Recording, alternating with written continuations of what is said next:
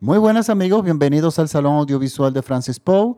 Yo soy Francis Poe y les doy nuevamente la bienvenida a mi espacio, un podcast donde yo hago recomendaciones de películas en plataformas digitales, pero películas cuyos directores abrazan el cine como una expresión de arte. Para esta semana les traigo una recomendación de la, peli de la plataforma de Prime Video. Es una película de 2020 de nacionalidad mexicana y el nombre de la película es Sin Seña Particulares. Ese es el título original de la película, así la pueden encontrar. También aparece con el título en inglés como Identifying Features. Pero realmente es una película mexicana y con el título original la van a encontrar. Esta película está dirigida por Fernanda Valades y coescrita por ella también y protagonizada por Mercedes Hernández, David Ilesca, Juan Jesús Varela, Ana Laura Rodríguez, entre otros actores. Miren, esta película aparece de forma discreta en la plataforma de Prime Video, no la van a encontrar como en las primeras portadas que de las películas que ellos ponen en estreno. Sin embargo, es una película que se llevó todos los premios Ariel, los principales premios Ariel, que son los premios principales de México, pero también eso la llevó a ganar en el Festival de San Sebastián, en el Festival de Shanghái. O sea, estamos hablando de que ha sido en diferentes, eh, para hacer una producción muy modesta, ha tenido mucho reconocimiento. Y si bien los premios no garantizan que una película sea buena, sí le da eh, eh, visibilidad a aquellas películas que realmente lo son cuando las ganan. Y por eso yo siempre he estado a favor de los premios, a pesar de, las críticas que se le hacen, pero es porque esos, estos premios ayudan a este tipo de películas que son producciones, eh, digamos, eh, producciones modestas, que no son, no estamos hablando de grandes inversiones de dinero, sino que son simplemente eso, producciones modestas. Miren, esta película de... A mí me impactó muchísimo. Es un drama social, es un drama social muy intenso, eh, es emocionalmente difícil de verla, eh, pero realmente la película es extraordinaria. A mí me gustó muchísimo. ¿Por qué? Por el uso del cine como lenguaje y por sobre todo que tiene un estupendo guion. ¿De qué nos trata esta película? Esta película nos trata en una zona rural de México, muy rural, muy empobrecida, vemos la historia que se repite diariamente en los países de Latinoamérica, eh, pero sobre todo en México por el tema de la frontera con los Estados Unidos.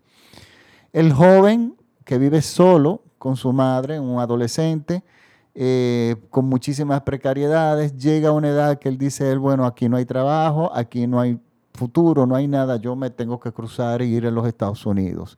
Con la promesa de que eh, un tío o alguien le iba a dar trabajo allá.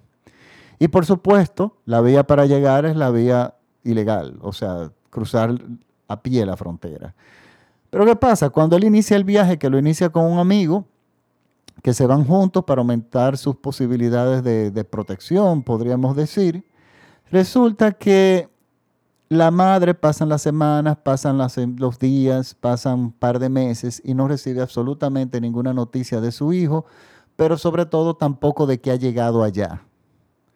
En otras palabras, ha desaparecido. Y esta mujer campesina que no sabe leer, que simplemente es impulsada por su instinto de madre, decide salir a buscar a su hijo, junto con la madre del otro chico. Y miren, esta película inicia en una forma, yo diría brutal. O sea, es impactante. simplemente cómo el manejo de dos, de dos planos y dos actrices hacen que uno inmediatamente entre en trance en, lo que sería el, terreno emocional de la película, yo diría. Cuando van a la policía, por supuesto, la policía no tiene eh, datos muy claros de lo que pasa con simplemente la gente que desaparece, porque cuando son gente pobre, porque estamos hablando de gente muy pobre, no son noticias. Y eso no es en México, es en el mundo entero. En mi país es así. Desaparecen, se reporta a la policía, se convierten de repente en números si se reporta, en estadísticas, pero todo se queda ahí. Nadie investiga, todo es, es, es una verdadera tragedia. Y el policía, al cual me encanta que nunca le vemos el rostro, es, una, pues, eh, es una presencia. De hecho, a las autoridades nunca le vemos el rostro, siempre son eh, figuras que entendemos que están ahí, simplemente, y usualmente están del lado de lo que sería la cámara, o sea, del lado del espectador, como si estuvieran sentados del lado de uno y de, nosotros, los que estamos viendo la película. Y vemos que el, en, en off, vemos estas mujeres mirando hacia la cámara, que entendemos que están mirando al oficial de policía, y, escuchamos la voz en voz del policía que le dice, mire, nosotros no tenemos realmente datos de eso, de, lo que pasó. Eh, sí hubo un secuestro hace aproximadamente, en la fecha tal, eh, que fue la fecha en que el niño, eh, los, los, jóvenes se fueron, de un autobús, y bueno, encontramos eh, pero no sabemos más de ahí. Ahora, los federales de los Estados Unidos nos envían un álbum de fotos con los cuerpos. Entonces, eh, mírenlo para ver si ustedes identifican a uno de sus hijos.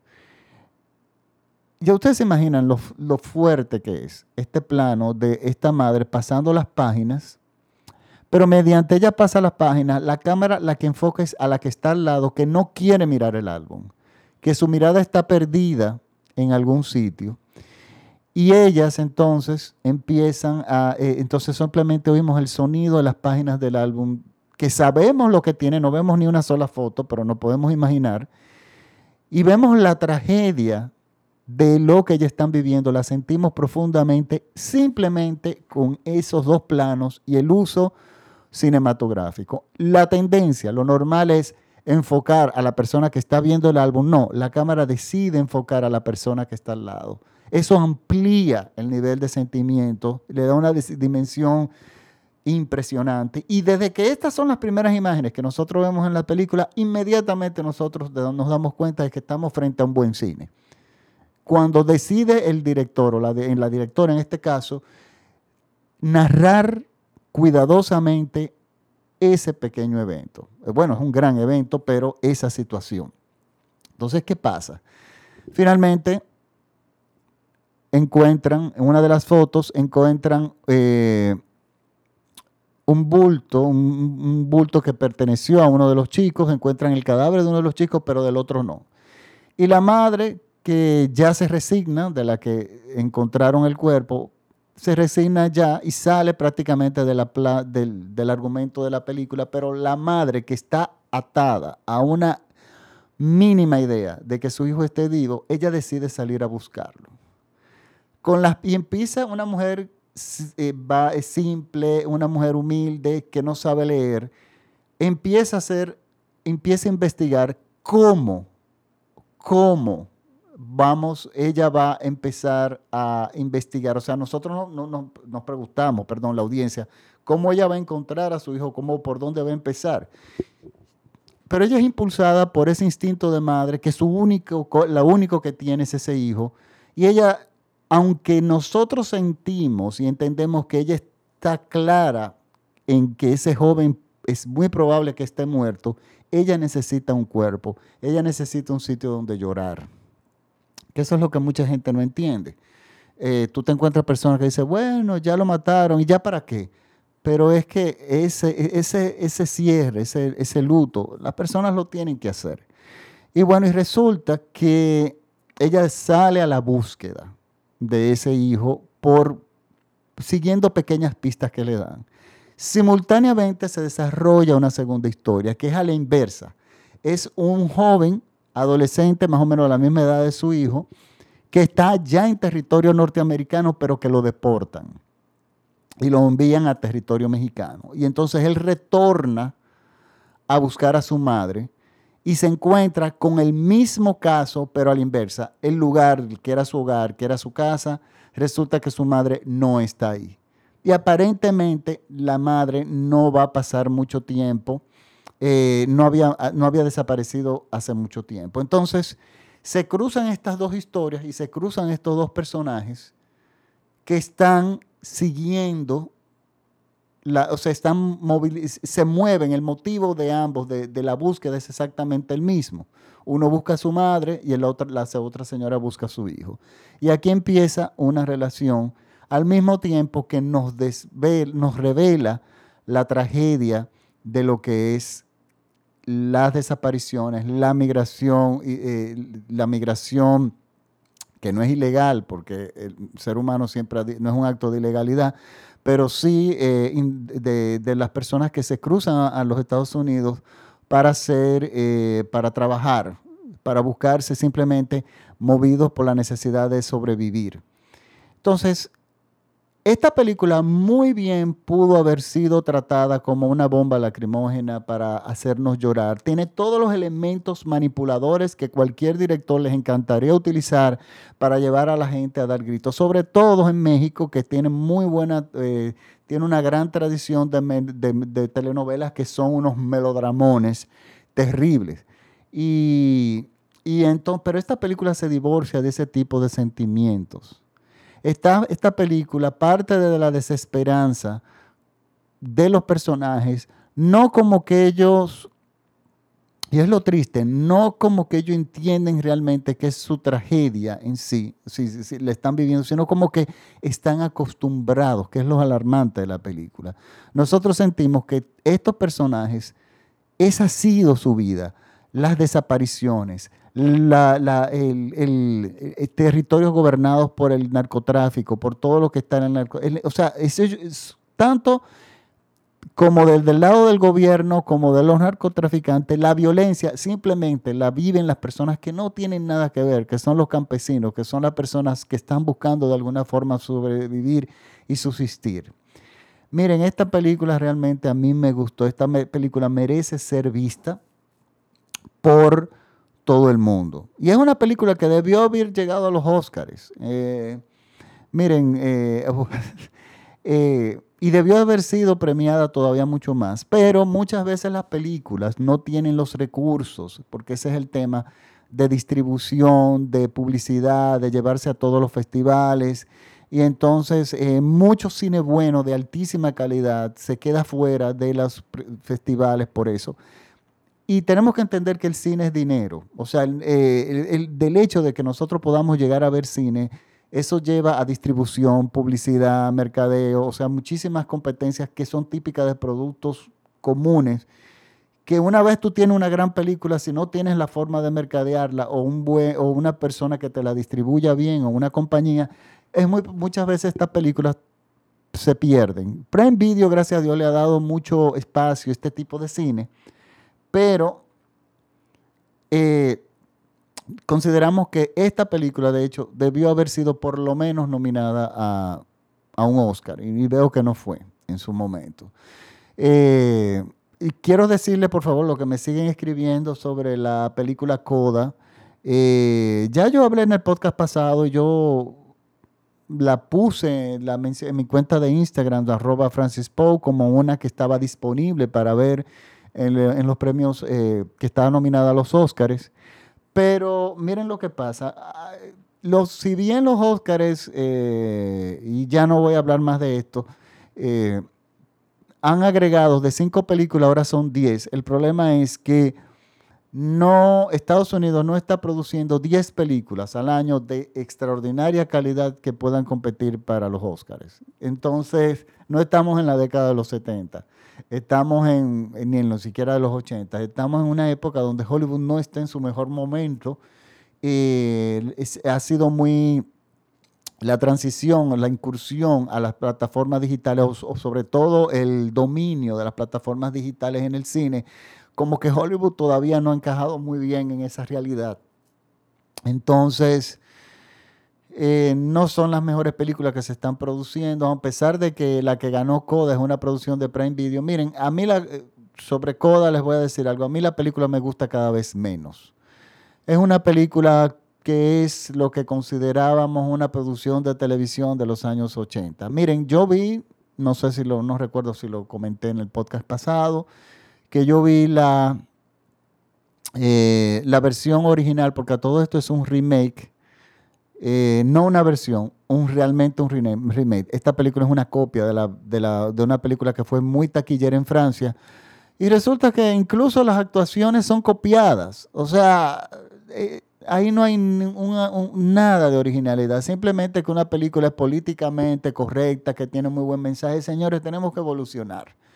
¿Entiendes? Eh, y yo vuelvo, insisto en eso. Que una película sea protagonizada por sordomudos no la hace mejor película que una que no le esté protagonizada por sordomudos. Eso es un valor, eso tiene su valor, por supuesto, pero tiene su valor desde el punto de vista social y de producción.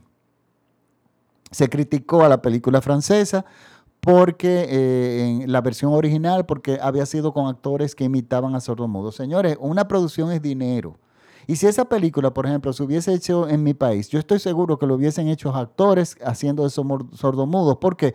Porque eso te incrementa el costo de producción. Estamos hablando de que tienes ahora mismo que tendrías en todo caso eh, con el aumento de la producción, eh, con los costos, buscar intérpretes, ensayos eternos, repetir muchísimas veces más las, las escenas de lo normal, porque no son muchos actores que hay que tienen experiencia escénica que son sordomudos. O sea, eso te dispara el costo de una producción. Y Francia no dispone de los tampoco, aunque el cine es una, gran, una industria ya, pero es una industria de otro tipo de cine. Por lo tanto, los costos de producción, yo estoy seguro que ellos se lo iban a disparar y eso fue una decisión comercial. Yo en eso no me voy a meter. O sea, el hecho de que una película sea protagonizada por personas eh, que tienen determinada condición, el resultado final de lo que es el trabajo en sí es lo que uno tiene que evaluar. Coda no es una película que a mí me gusta. Para nada. Tiene una, eh, tiene una, narrativa llana, es una película correcta, es, pero no es cine eh, aplaudible. Sobre todo cuando hay opciones, porque ahí tú tenías el poder del perro. Eh, y esa película realmente que dirigida por Jane Campion, que es su mejor película. Esta película es una maravilla. No nos cansamos de decirlo, pero es cine de verdad, es cine profundo, es cine de pensamiento, es obra de arte, no una peliculita rosa. Entonces, eh, yo no me escriban más por eso, el hecho, me siguen escribiendo, eh, hablándome sobre eso. A mí no me gusta. Está, usted está en todo su derecho de que la película le guste, pero yo le invito a que vea la versión original que está en filming.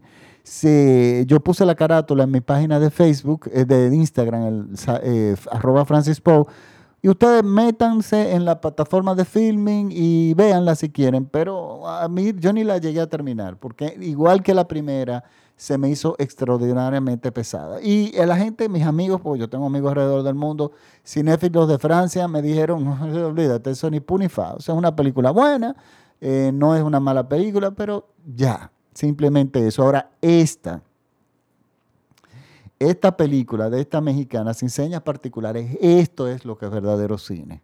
Yo felicito a, su directora y me encanta el cine que está haciendo la nueva generación de mujeres. Me encanta.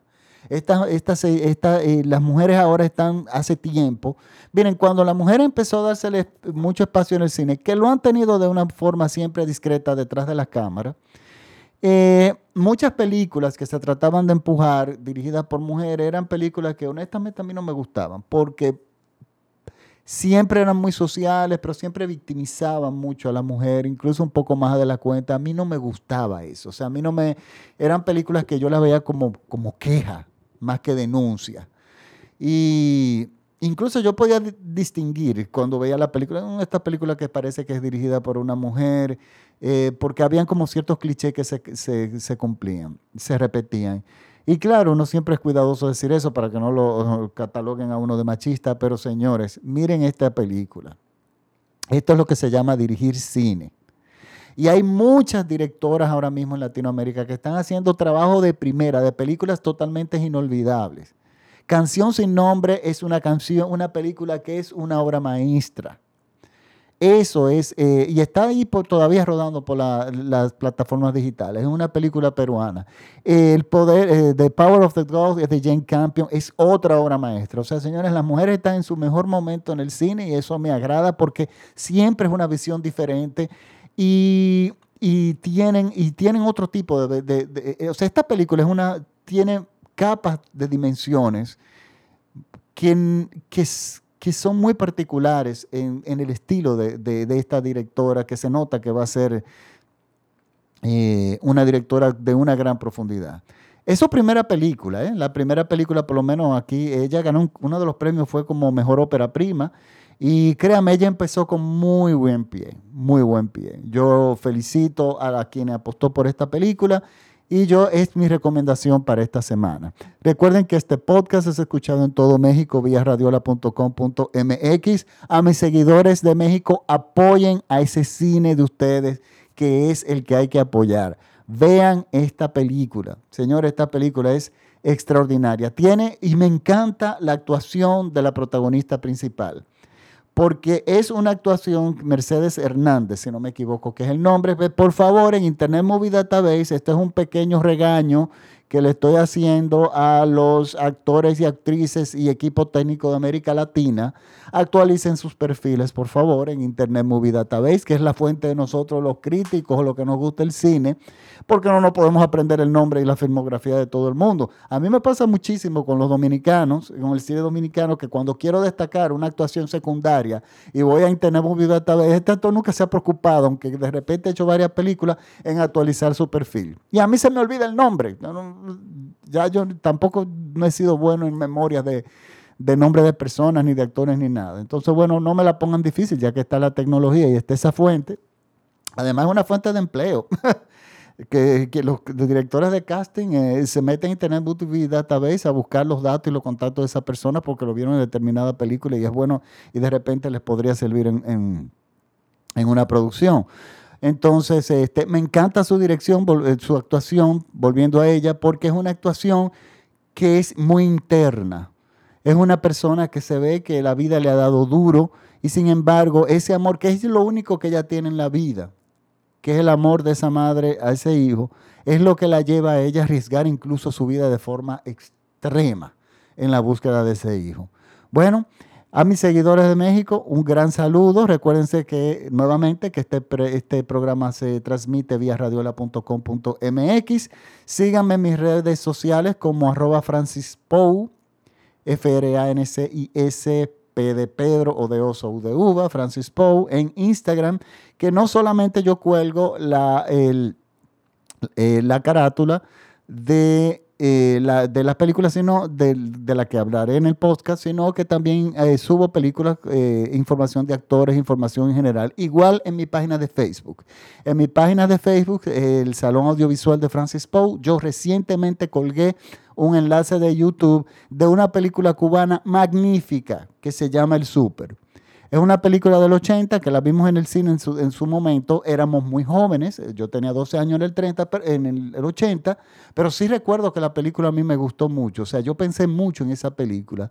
Pero es bueno eh, abordarla nuevamente. Yo la acabo de, ya un hombre adulto eh, la acabo de encontrar y la vi y resulta que la película es todavía mejor de lo que a mí me había gustado. Esta película ha superado con creces la prueba del tiempo y bueno, puse el enlace ahí directo. O sea que síganme en mi página de Facebook, el Salón Audiovisual de Francis Poe, lo buscan así mismo en Google y eh, me siguen y ahí yo, ustedes podrán ver bueno, tener acceso a mucha información del cine, de cine, trailers, acceso al podcast, pero sobre todo este, incluso películas que están libres de autor, que de repente están disponibles en YouTube o en cualquier otra plataforma. Bueno, ya sí me despido hasta la próxima semana. Muchísimas gracias por la sintonía.